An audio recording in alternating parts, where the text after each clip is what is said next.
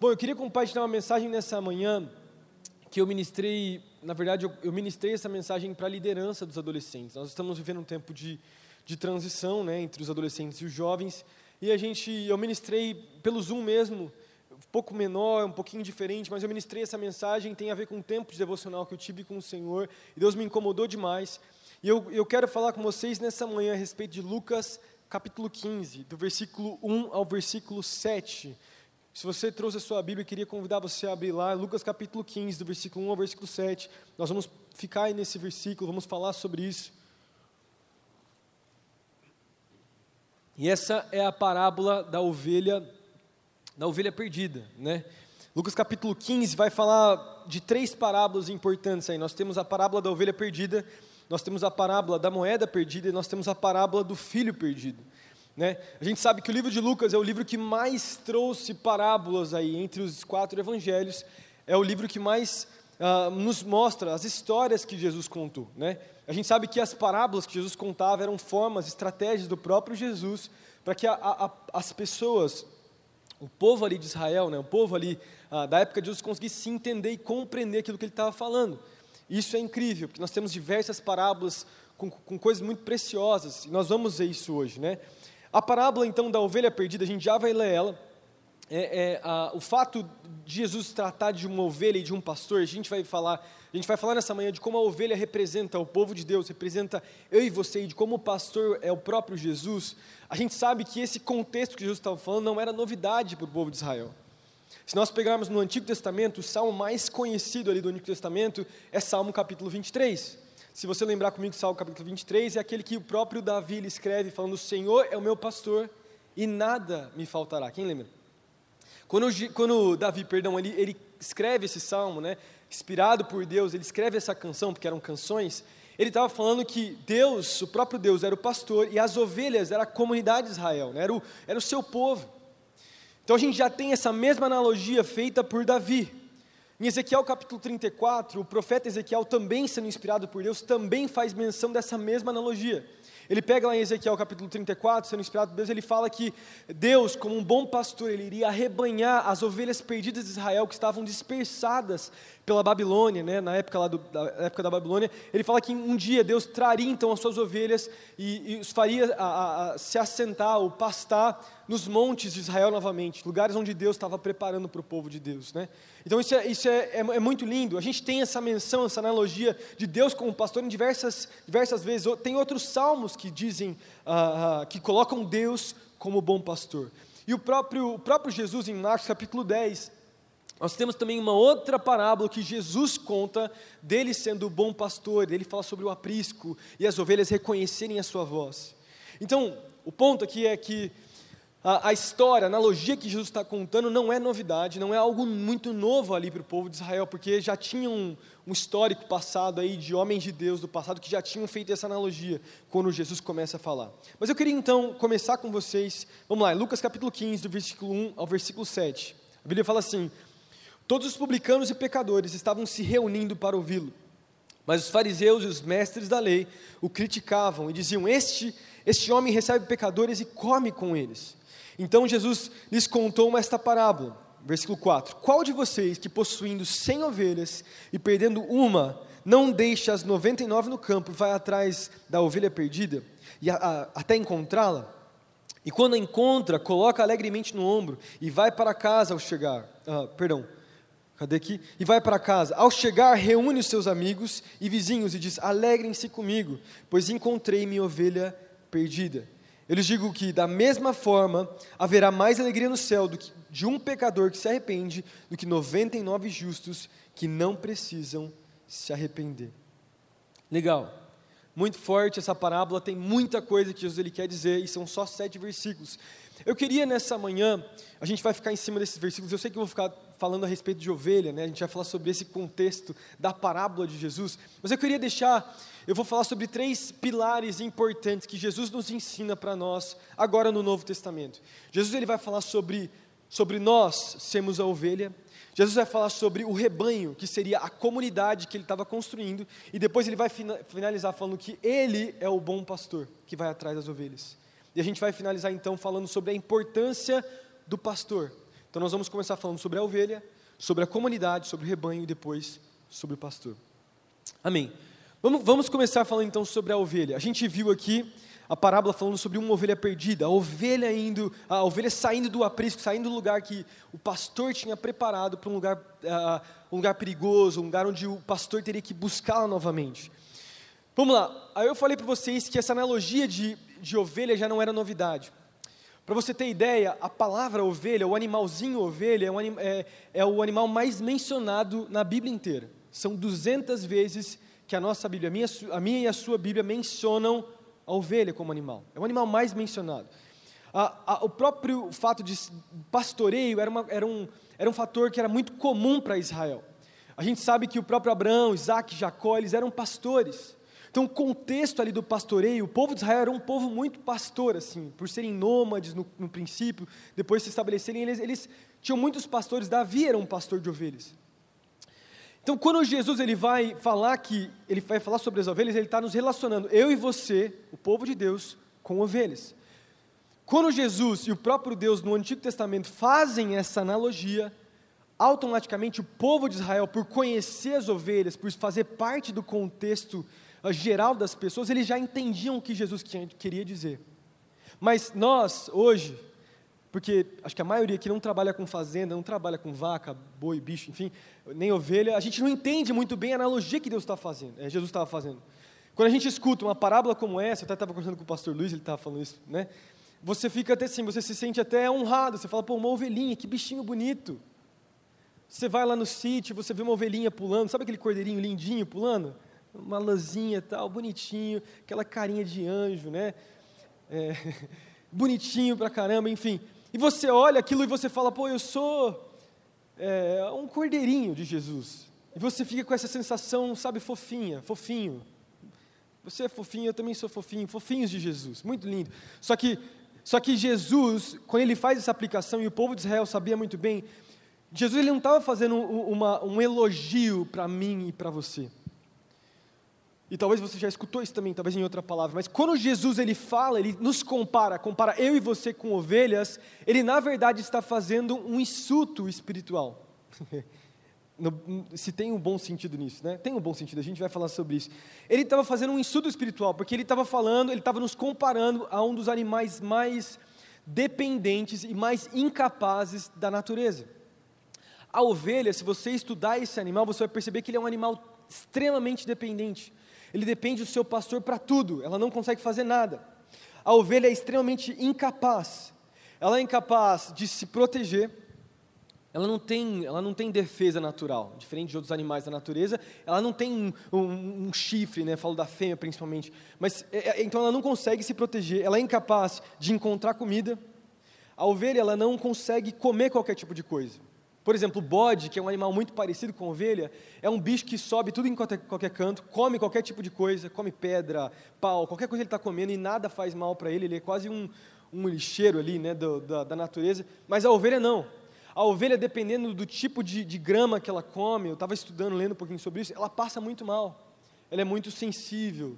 Então ela, ela, ela, ela não sabe, ela, não, ela, ela encontra qualquer tipo de comida, mas se ela comer qualquer tipo de comida, ela passa muito mal. Ela também é incapaz de cuidar de si mesma. Ela não consegue cuidar de si. É, tanto que o fato do pastor ter o seu cajado é para aquele, né, aquele cajado que tem até uma bola, é para ele pegar a ovelha, trazer para perto, limpar a ovelha, cortar a sua lã, porque se, se a lã cresce demais, a ovelha fica incapaz de fazer nada. E também outro aspecto é que a ovelha ela se perde facilmente.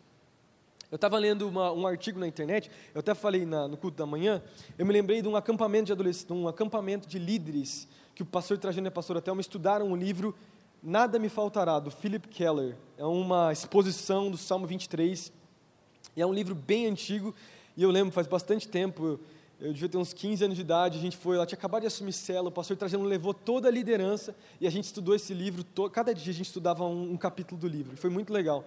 E eu peguei muita coisa desse livro para mim poder falar a, a, respeito da ovelha.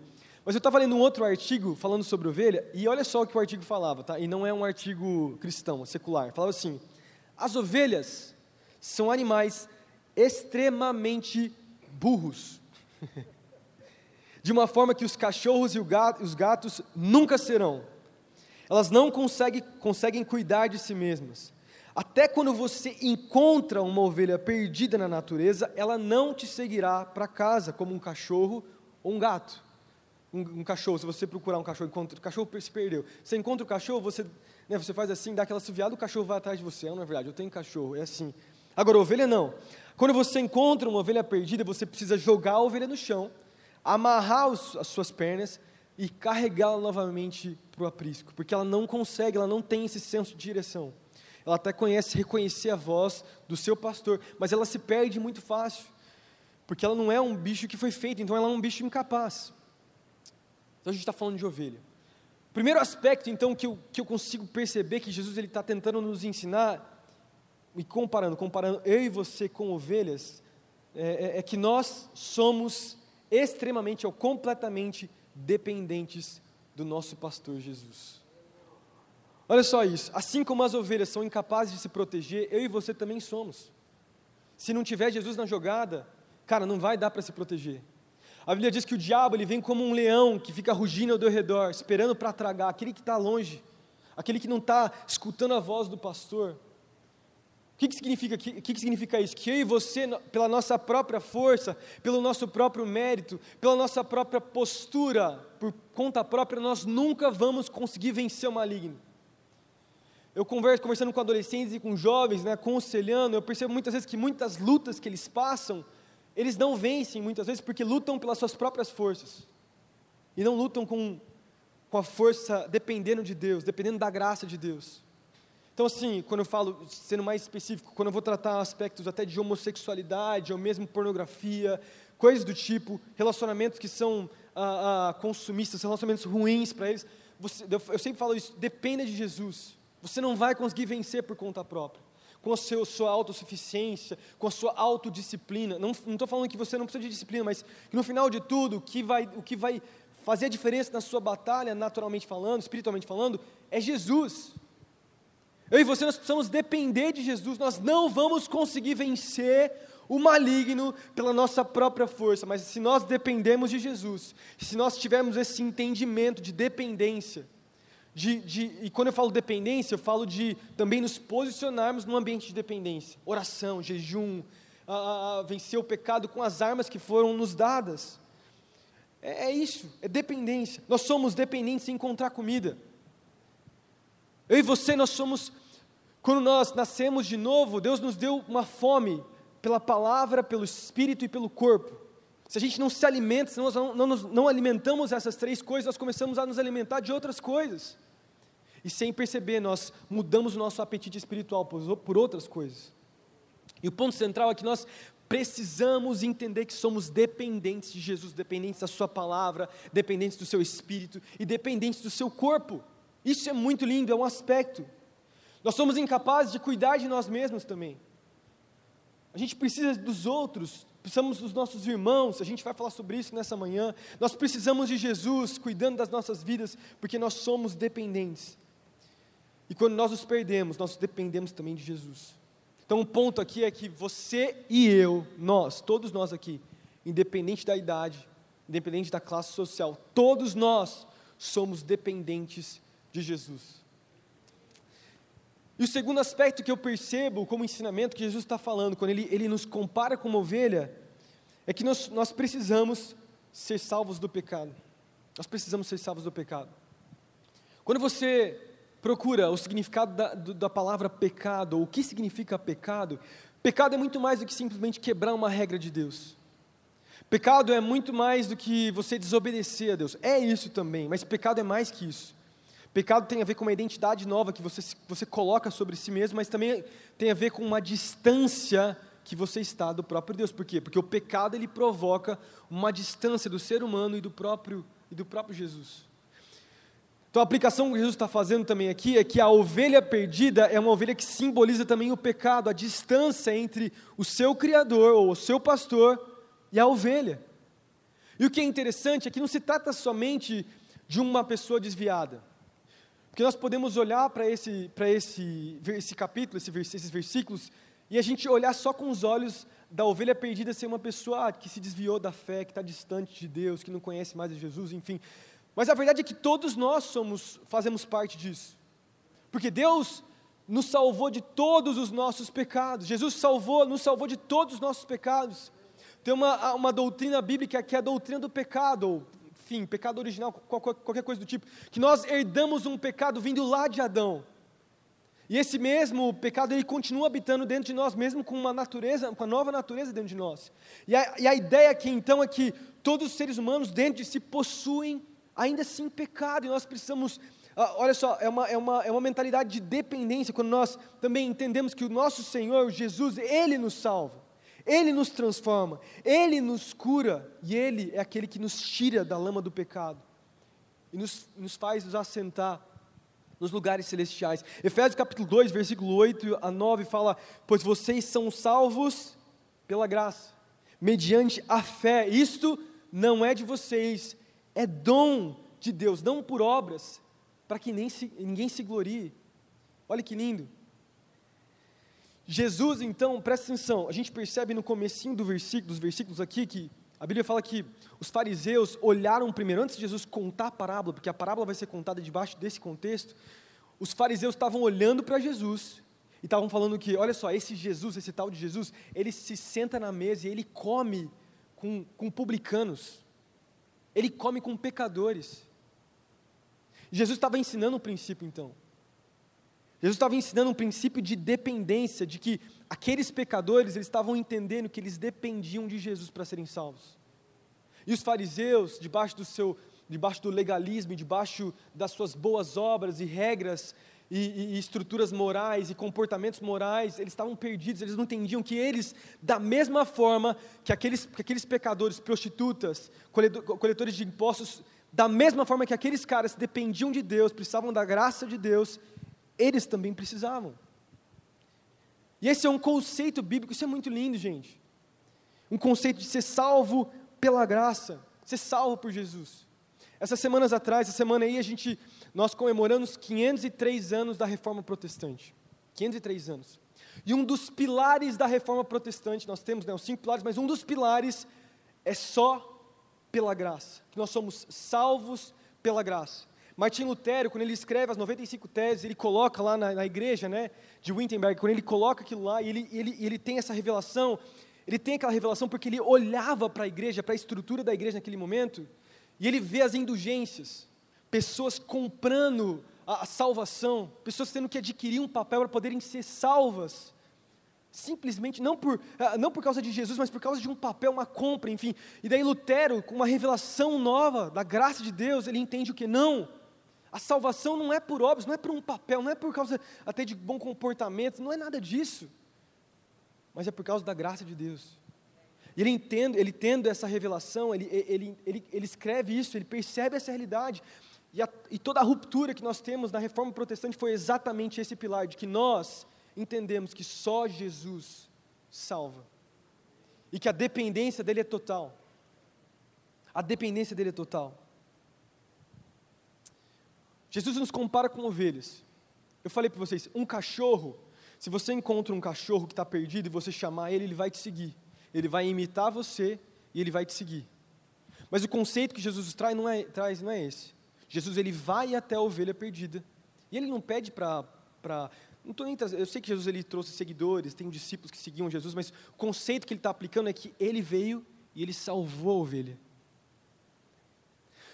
Em todas as outras religiões que você possa imaginar, para você poder ser salvo, para você poder uh, ganhar a sua salvação, para você ter acesso ao céu, você precisa fazer coisas. Você precisa ter um bom comportamento, você precisa se uh, mostrar direito, mas para Jesus não.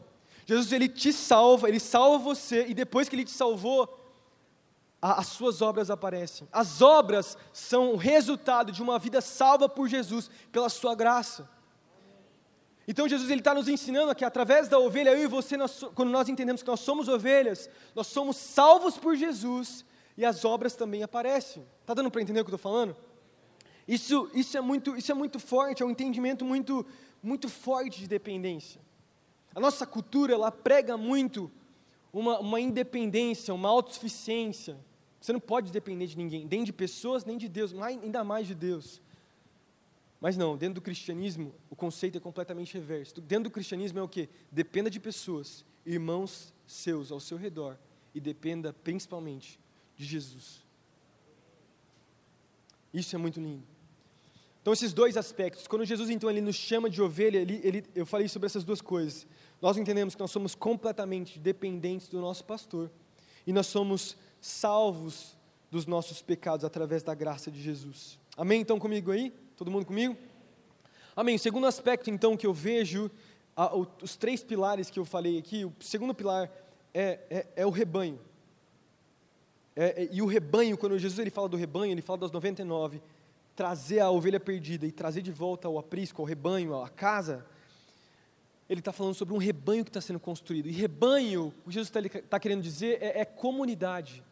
É uma nova comunidade que Jesus estava construindo e fazendo.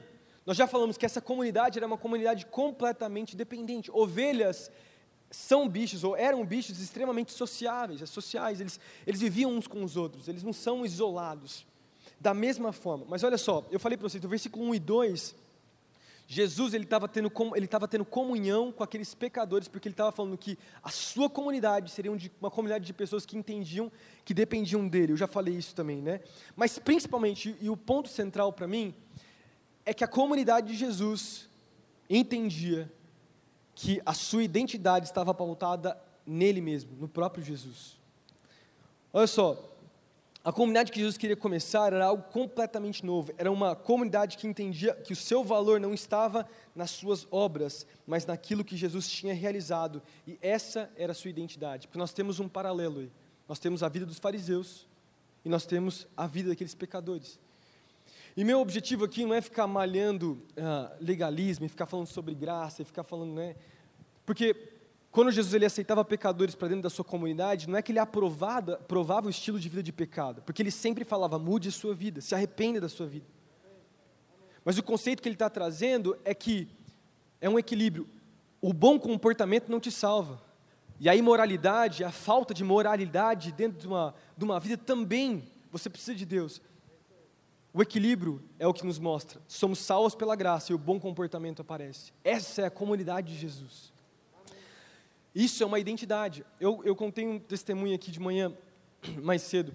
Eu me lembro quando a gente foi fazer uma viagem missionária para a Índia, há alguns anos a gente foi fazer com interns, e eu me lembro que um dos rapazes, um dos caras que estavam nos ajudando era o nosso motorista, o Benny, que inclusive já está no céu. Ele teve uma, uma doença um pouco depois que a gente estava lá, eu acabei nem falando de manhã, mas ele contraiu uma doença e acabou morrendo. Um cara muito novo, devia ter uns seus 27 anos de idade. E eu me lembro que ele era cristão, né? E ele ficou muito constrangido com a gente, ele via a gente ministrando e pregando a palavra, e a nossa alegria, a nossa felicidade em servir as pessoas. Isso foi mexendo muito com ele. No final, ele estava chorando quando a gente estava indo embora, né? Mas eu me lembro um dia que a gente sentou lá uma hora e os, os meninos, o pessoal do Inter saiu para fazer um negócio, eu fiquei com ele na van. E ele começou a falar, Pastor Pedro, deixa eu entender, me fala sobre a cultura brasileira. Me fala sobre como é que é a vida no Brasil. Como é que é a natureza, futebol, né, como é que é o tráfico, porque a, o trânsito, porque aqui na, na Índia é terrível o trânsito, né? É uma, uma desordem total. Eles adoram os bichos e os bichos andam no meio do trânsito e, e os carros vão parando no meio das vacas e passa cavalo no meio e, e meu e um monte de gente, duas bilhões de pessoas num, num, espaço, um tamanho de país mais menos de um terço da, do Brasil, então imagina só, é muito apertado, muita gente, tudo quanto é lugar, muito lixo, muita sujeira. E ele me perguntando sobre a cultura. Daí eu fui falando, falando, e ele falou assim, pastor, Pedro, como que, como que você foi salvo? Sempre desse jeito, né? não chamava nem o de Pedro, ele tinha muito respeito. Como que você foi salvo? Daí eu pude ter a oportunidade de eu contar a experiência de salvação da minha avó, da pastora, Mônica, da pastora Lígia, que foi salva, acho que vocês já se lembram da história da minha avó, minha avó já contou várias vezes, que minha avó, na sua adolescência, acho que ela tinha 15 anos de idade, a sua mãe estava com câncer. E ela foi piorando, piorando, piorando, e ela estava no leito de, de cama, ela ia morrer. E o médico falou: essa noite ela morre. E minha avó orou para um milagre acontecer na minha bisavó. E no dia seguinte ela se levantou e ela estava, ela foi curada, né? Deus deu para ela mais uns, uns, meses, dez meses de vida. E ela pôde testemunhar da graça de Deus e ela foi salva. E eu comecei a contar da, da experiência, mas é como se um clique, um, alguma coisa mudasse na percepção do Benny. Que o Benny falou assim: Nossa, aconteceu isso comigo também, cara. a nossa família tal começou, era hindu e tal, e daí eu contraí uma doença, tive uma doença e Jesus me sarou, Jesus me, me curou, houve um milagre na minha vida e eu fui completamente restaurado. E o ponto central é que naquele momento, quando a gente falou de Jesus, quando a gente colocou a nossa identidade em Jesus, houve uma conexão entre o Beni e eu. É como se o Beni não fosse mais indiano e eu brasileiro. É como se o Beni fosse minha família. É como se o Benny, aquele rapaz que tinha crescido na Índia num contexto completamente diferente do que eu, fosse meu irmão. Porque aquilo que nos unia era Cristo Jesus. O ponto central aqui então é que a comunidade que Jesus estava construindo era solidificada, a base central era, era o efeito poderoso de Jesus nas suas vidas. E olha só que conceito lindo, independente da cultura que você vem, independente do histórico do seu passado, independente da sua nacionalidade, independente do partido político que você ah, professa, ou ideologia que você professa, quem está firmado em Cristo Jesus, que é a rocha, tem uma mesma identidade, tem o mesmo Senhor, tem uma mesma conexão, e quando nós dizemos isso, é como se tudo fosse água abaixo, porque nada mais é importante do que Jesus nas nossas vidas. O ser brasileiro é diminuído. E eu falei hoje de manhã sobre isso. Cada vez mais a gente vê um mundo polarizado entre direita e esquerda, pessoas, enfim, pro, é, propagando diferentes ideologias e idolatrando ideologias diferentes, distintas. Meu irmão, minha irmã, nessa manhã eu quero dizer isso para você. Muito mais do que ideologia direita ou esquerda, conservador, liberal, republicano, democrata, qualquer coisa do tipo. Jesus é nossa maior identidade. E o que nos une é muito maior do que, nos, que nos, as, os pensamentos divergentes. E se tiver pautado, e se as nossas ideologias têm, têm pensamentos distintos, diferentes do que o que esse livro ensina, tem alguma coisa errada. O pastor Davi ele ministrou uma palavra sobre política para liderança e foi incrível, foi tremendo. Mas Deus falou muito forte comigo de que esses sistemas políticos, democracia, capitalismo, comunismo, qualquer tipo de coisa, todos os sistemas políticos são falhos em algum tipo de área. Você não vai ter algum, algum, algum sistema político perfeito, utópico. Por quê? Porque a indiferença, a igualdade, as divisões sociais, classes sociais, todas essas coisas, a, a gente só vai encontrar perfeição no céu. É o único lugar que a gente vai encontrar perfeição. Eu não estou falando que a gente não deve trazer o céu para a terra, que a gente deve buscar diminuir a desigualdade, buscar, né, enfim, a liberdade das pessoas. Eu não estou falando isso. Mas o que eu quero dizer é que no final de tudo, o que importa é que Jesus seja engrandecido. Ele é a nossa maior identidade. O que nos une aqui dentro como corpo de Cristo é Jesus. E se nós fazemos parte de uma comunidade, de um rebanho que tem um bom pastor como Jesus, meu amigo, minha amiga, nada mais importa. Nada mais importa. O que nós temos de diferenças nos completam no corpo de Cristo. Eu, eu, sou diferente de você, você é diferente de mim, mas juntos nós fazemos parte de um corpo que é incrível, que é lindo, é o corpo de Cristo. Isso é muito forte. Isso é muito forte, porque muitas vezes o diabo tem tentado nos dividir. Muitas vezes o diabo tem tentado dessa maneira recortar o corpo de Cristo, né, estraçalhar o corpo, e nós não podemos deixar que isso aconteça.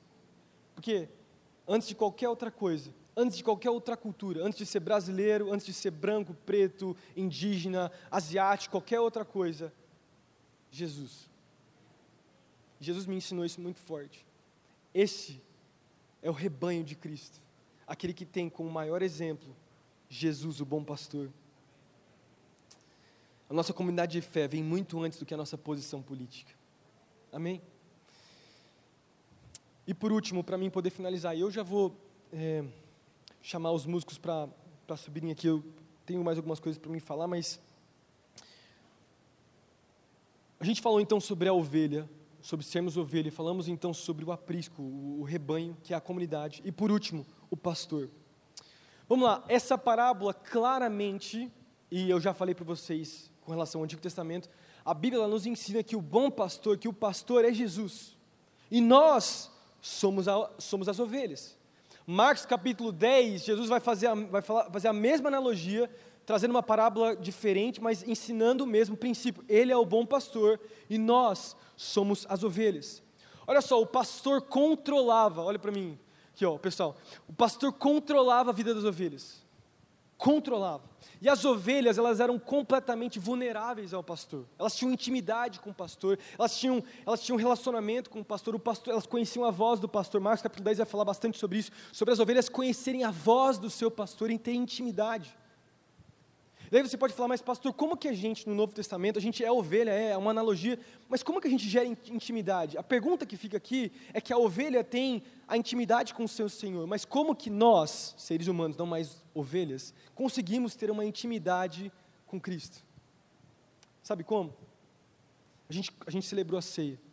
No Antigo Testamento, quando o povo de Israel é retirado do Egito, é, Deus estabelece uma festa para que todo Israel vivesse eternamente ele estabelece a Páscoa, lembram disso? E na Páscoa, no dia lá que passa o, o, o, anjo do mal que vai destruir o Egito, eles tinham que comer o pão, tinham que comer, né, tomar o cálice, o vinho, e daí na mesa tinha o cordeiro de Deus. Eles celebravam isso, a libertação de Israel lá do Egito. Quando Jesus ele chega, prestes a, a morrer, ele senta com seus discípulos, ele celebra a ceia de a ceia, né, de, de Cristo que nós somos chamados a viver. E lá, isso está em Mateus capítulo. Ah, cadê aqui? Está em Mateus capítulo 22, Marcos capítulo 14, João capítulo 13. Vão contar esse acontecimento. Quando Jesus se senta com os seus discípulos, ele coloca o vinho, ele coloca o pão, mas ele não coloca cordeiro. Por que, que ele não coloca cordeiro?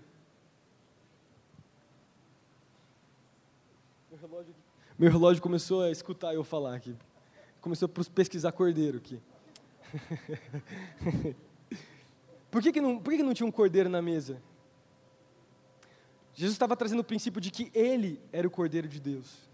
João capítulo 1, versículo 16, João Batista, quando Jesus vem vindo ao Jordão para se batizar, ele fala: Olhem, vem aí o cordeiro de Deus que tira o pecado do mundo. Olha que incrível, o nosso bom pastor, diferente de qualquer outro profeta, qualquer outra pessoa, qualquer outro Deus, ele deixa de ser pastor, ele se transforma numa ovelha, em defesa como nós. E ele se coloca, ele vai para o matadouro, ele vai para morrer por nós. Para que eu e você pudéssemos olhar para ele e se identificar com ele, ver o sofrimento que ele passou, ver como ele foi traído, como ele foi transpassado, assim como eu e você nós sofremos nessa vida. Uma ovelha sofre, a ovelha se perde, a ovelha come errado, ela passa tudo isso, passa momentos difíceis. Jesus também passou. Jesus foi traído, Jesus foi ah, moído, Jesus sofreu muitas coisas. Para o quê? Para que um dia eu, eu e você pudéssemos olhar para Ele e falar: é isso aí. Assim como eu passo, Ele passou também. A ovelha se identificava com o pastor porque ela tinha intimidade, ela tinha vulnerabilidade, ela tinha um conhecimento do pastor. Nós, agora, no Novo Testamento, nós podemos olhar para o nosso Jesus e nos identificar com Ele nós nos identificamos com a sua vida, uma vida que nós deveríamos ter vivido, uma vida perfeita, uma vida correta, uma vida sem pecado que eu e você deveríamos ter vivido. Mas aí ele morreu. Ele morreu. Para que um dia nós pudéssemos ter vida. João capítulo 1, versículo 9 eu falei isso já, 1 Pedro capítulo 1, versículo 19, mas pelo precioso sangue de Jesus, como de um cordeiro sem mancha e sem defeito, conhecido antes da criação do mundo, foi revelado nesses últimos tempos em favor de vós. Amém. Isso é muito lindo. E a próxima pergunta que eu faço para mim mesmo, enquanto eu, eu li esse texto e fazia minha devocional, é: tá bom, eu me identifico com Jesus agora Jesus se tornou cordeiro para que o sangue dele fosse derramado por mim. Isso é muito lindo. Eu me identifico com ele. Existe uma conexão que eu tenho com Cristo. Agora, qual que é o próximo passo? Ele morreu e eu vou continuar sendo ovelha? Não. O conceito agora é completamente novo. Jesus ele morre um dia. Ele se torna ovelha, ele morre para que quando ele quando ele revivesse, né, renascesse, na sua ressurreição, ele estabelecesse uma comunidade não só mais de ovelhas, mas de pastores. Pastor não é alguém que tem um título só. Isso é minoria. Eu não estou falando do ofício de pastor, não estou falando de Efésios, não estou falando. Estou falando de pastoreado, estou falando de cuidar de pessoas. isso é para todos nós. Deus, Ele nos, na Sua graça, quando Ele nos salvou, Ele, nos de, Ele não nos deixa somente nos alimentando de uma, de uma né, dessa experiência de salvação, ficarmos presos nessa experiência. Nós precisamos lembrar disso. Mas mais do que isso, Jesus Ele quer nos tornar pastores, pessoas que cuidam umas das outras, pessoas que olham à sua volta e são a mão do próprio Jesus em encontrar outras pessoas e trazer para o seu rebanho, para o seu aprisco. Isso é muito lindo. Então isso Jesus ele nos ensina que eu dependo de você e você depende de mim. Nós dependemos uns dos outros porque esse é o corpo de Cristo. A Bíblia vai falar então que Jesus ele deseja um corpo, um, um, um, uma comunidade de pastores. Romanos capítulo 12, versículo 10 fala: dediquem-se uns aos outros em amor fraternal. Prefiram dar honras aos outros mais do que a vocês. 1 Pedro 5,2 Pedro, como uma carta geral, não tinha, não era endereçado para um pastor só, ele fala: pastoreiem o rebanho de Deus, que está aos seus cuidados, olhem por ele, não por obrigação, mas de livre vontade, como Deus quer. Não façam isso por ganância, mas com desejo de servir. Esse precisa ser o nosso desejo. Quando Jesus ele nos alcança, nos salva e nos traz o entendimento de dependência, ele fala assim: você depende de mim, você continua sendo ovelha porque você depende de mim. Mas eu vou te fazer muito mais do que uma, mais, muito mais do que uma mera ovelha, você vai se tornar um pastor. Você vai cuidar de pessoas. Isso é muito lindo. Isso é muito forte.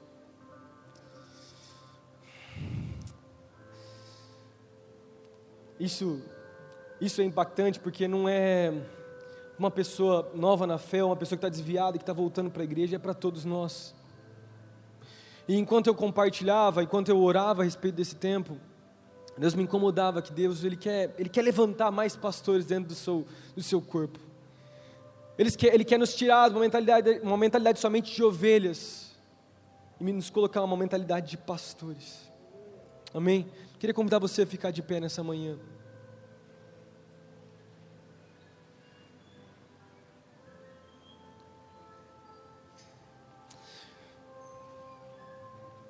Amém.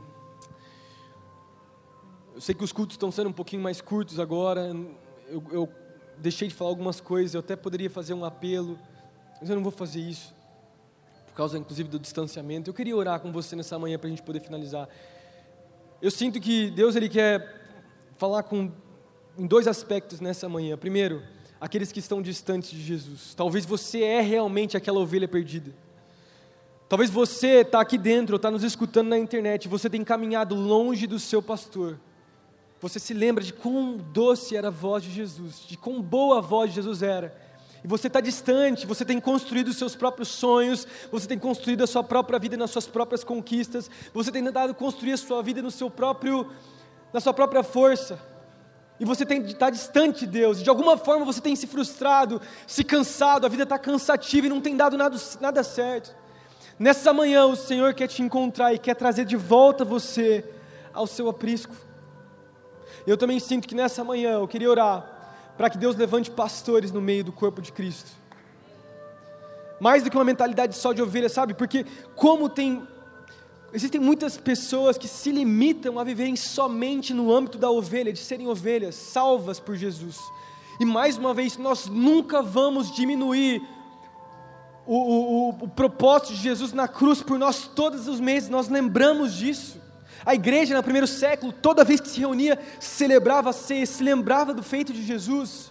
Nós não vamos diminuir isso, mas a verdade é que isso aqui nos possibilita a, viver, a, a vivermos uma vida completamente maior do que somente sobreviver a vida cristã, uma vida rasa de se alimentar pouco. E Deus quer te chacoalhar nessa manhã para viver muito mais, para ser muito mais do que somente se alimentar, mas cuidar de outros, pastorear, amar pessoas, servir no corpo de Cristo.